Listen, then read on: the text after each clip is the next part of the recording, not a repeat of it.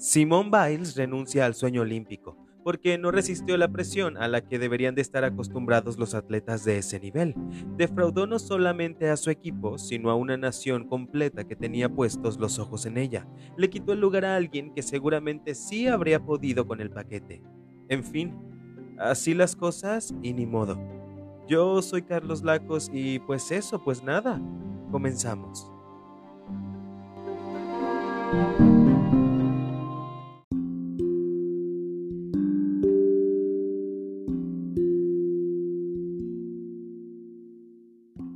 Espero se haya notado mi tono irónico en la introducción de este episodio. De verdad no pienso así. Eso era una mezcla de los titulares y comentarios que leí sobre la decisión de la gimnasta de no participar en las pruebas olímpicas, por una simple y sencilla razón. Su salud mental está primero. Hay aún un gran tabú sobre los temas que refieren a la salud mental y a la inteligencia emocional, y me parece que debería empezar con estos dos conceptos. Salud mental es, en términos generales, un estado de equilibrio entre una persona y su entorno, que garantiza su participación laboral, intelectual, las relaciones para alcanzar un bienestar y calidad de vida. Por otro lado, la inteligencia emocional es la capacidad de los individuos para reconocer sus propias emociones y las de los demás, para saber diferenciar sus sentimientos y ponerles nombre apropiadamente. La inteligencia emocional nos permite relacionarnos mejor con nosotros mismos y con los otros. Y no, no, José, no reaccionas así porque tienes un carácter fuerte. Reaccionas así porque tu carácter es justamente todo lo contrario y no sabes controlar tu temperamento. Si lo hicieras, no actuarías como orangután queriendo romper todo, nomás porque el mesero no te trajo lo que pediste. Carácter fuerte tienen aquellos que aún en la adversidad mantienen la calma. La pandemia vino a sacar a flote todo eso que el ajetreo de la vida diaria no nos dejaba ver o escuchar. Miedos, inseguridades, preocupaciones, que comprobaron que no todos estamos viviendo este evento bajo las mismas condiciones. Y es que mientras unos navegan este mar de emociones en crucero, con todos los servicios, comida, bebidas y entretenimiento incluido, otros lo atraviesan en balsas, o con salvavidas o nadando.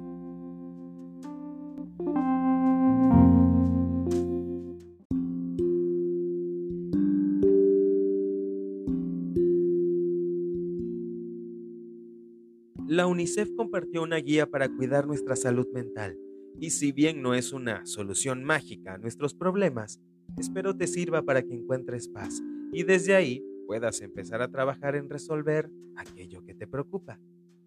Algunas de las recomendaciones son las siguientes. Ordena tu entorno y organiza tu día para que no pierdas la noción del tiempo. Pon horarios para tus actividades, para trabajar, para comer, para cocinar, para ver películas, descansar o hacer ejercicio. Mantén tu entorno limpio y ordenado y haz cosas que te llenen o prueba cosas nuevas. Y ojo, que también se vale que un día nos quedemos en la cama sin bañarnos y mirando al techo. Pero hay que intentar que el día siguiente sea un día productivo, en el que ocupemos nuestra mente haciendo algo que nos haga feliz. También tenemos que aprender a reconocer nuestras emociones y a no reprimirlas. Suena difícil, lo sé. Es normal sentir miedo o ansiedad en esta pandemia. El miedo es una función hasta saludable que nos alerta de los peligros y nos ayuda a tomar decisiones para protegernos. Por ejemplo, en este momento nos ayuda a tomar la decisión de quedarnos en casa y no reunirnos con otras personas. Esto no solamente nos ayuda a cuidarnos a nosotros mismos, sino a cuidar de los demás. También es normal sentir frustración por no poder salir a la calle o tristeza porque extrañamos a nuestros amigos. Pero, ¿sabes cuál es la mejor forma de hacer frente a estos sentimientos? Así, sintiéndolos. Lo único que se puede hacer con un sentimiento doloroso es aceptarlo. Permítete estar triste, porque si te permites sentir esa tristeza, tus sentimientos fluyen y llegarás más rápido al momento en el que comienzas a sentirte mejor. Cada persona maneja sus emociones de manera distinta. Lo importante es que hagas lo que a ti te hace sentir bien. Otra recomendación, mi favorita, es seguir aprendiendo. Hay un montón de sitios en los que puedes tomar cursos de manera gratuita. puedes trabajar en mejorar tus habilidades para el mundo laboral o simplemente aprender algo nuevo. Yo te cuento que esta semana empecé a bordar. Jamás en mi vida lo había hecho y de verdad que ha sido un gran descubrimiento. Lo disfruto muchísimo y me ayuda a relajarme. Y quién sabe, quizás pueda algún día vender mis creaciones. Creana, Coursera, UNAM, todos tienen cursos gratis que te pueden ser útiles. Una de mis páginas favoritas se llama Capacítate para el empleo. Encuentras cursos desde cómo reparar una bicicleta o cómo diseñar un plan de negocios hasta cómo hacer un huerto en casa. Y la última recomendación es, sé amable contigo y con los demás. Puede resultar difícil, lo sé, porque todos estamos en un mar de emociones tenemos muchas cosas guardadas. Pero precisamente el buscar cómo canalizar lo que sentimos nos ayudará a tener una actitud más relajada ante los problemas del día a día. También tenemos que ser parte de la solución, buscar a alguien con quien podamos desahogarnos y también ser una persona que genere confianza, para que si un amigo o un familiar necesitan hablar, sepan que cuentan contigo.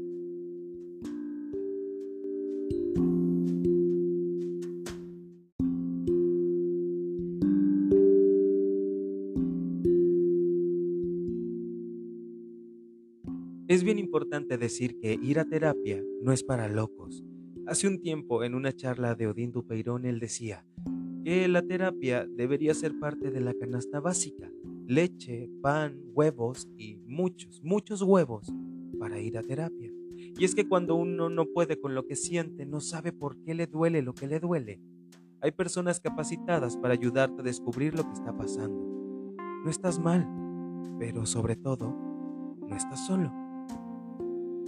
Me puse a hacer mi tarea porque quiero que esto no sea un choro mareador lleno de pensamiento mágico pendejo diciéndote que todo va a estar bien. Quiero que tengas información útil por si necesitas ayuda. Hay dos enlaces que me parecieron muy importantes. El primero es un sitio que se llama mentalizarte.com. Mentalizarte es un proyecto del Instituto Nacional de Psiquiatría Ramón de la Fuente Muñiz. Su objetivo es informar sobre los síntomas de los diferentes trastornos mentales y difundir que pedir ayuda no es signo de debilidad, sino al contrario, fomentar que las personas busquen atención profesional y normalizar la conversación en los temas de salud, equiparando la asistencia de psicólogos y psiquiatras con la de los demás profesionales de la salud. En la página encontrarás información sobre cómo manejar tu salud mental en la pandemia, hacer ejercicios de respiración o cómo dormir mejor. ¿Qué es la ansiedad y la depresión? Tienen videos muy sencillos y muy ilustrativos sobre todos estos temas. La siguiente página es coronavirus.gov.mx diagonal salud corto mental. Aquí también encontrarás videos sobre cómo llevar un mejor manejo de la pandemia y de tus emociones. Pero lo que me pareció más valioso de este sitio es que contiene un directorio de instituciones y asociaciones que están brindando ayuda vía remota. Puedes encontrar los teléfonos, horarios y especifican los casos en los que se especializan para dar una atención correcta y oportuna. Y por último, el Instituto Mexicano de la Juventud, en colaboración con la Secretaría de Salud, UNICEF, la Facultad de Medicina de la UNAM, entre otras instituciones, crearon un proyecto que se llama Contacto Joven, que es una red de apoyo psicosocial para adolescentes y jóvenes en México. Es una red de voluntarios, psicólogos y trabajadores sociales que ofrecen el servicio usando WhatsApp, por donde los jóvenes que requieren apoyo psicosocial se conectan de forma gratuita y anónima con el especialista. El servicio de consejería que se promueve a través de Contacto Joven es ofrecido por profesionales en el área de psicología y salud mental, quienes fueron seleccionados como voluntarios bajo un proceso competitivo y riguroso. Los voluntarios a su vez estarán supervisados por profesionales de áreas afines afiliadas a la Escuela de Trabajo Social y Psiquiatría de la UNAM. Si en Google tú pones Contacto Joven Ayuda, el primer enlace que aparecerá es en el que vas a encontrar toda la información.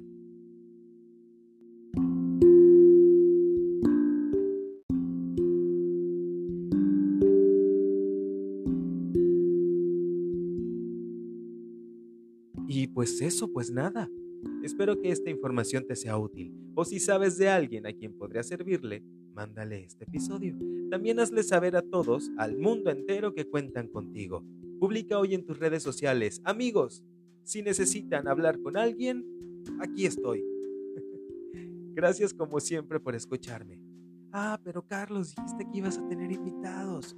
Lo sé, pero por la rapidez con la que sucedió este tema, no me dio tiempo de encontrar a la persona indicada. Pero si ustedes quieren que hagamos otro episodio sobre salud mental, ya con especialistas invitados, déjamelo saber en Instagram cuéntame de qué tema te gustaría que hablara. Recuerda que no estás solo y que lo que sientes no está mal o que estás exagerando. Siempre, siempre tú estás primero. Tu paz, tu estabilidad emocional y tu salud mental. Todo esto debería ser tu prioridad.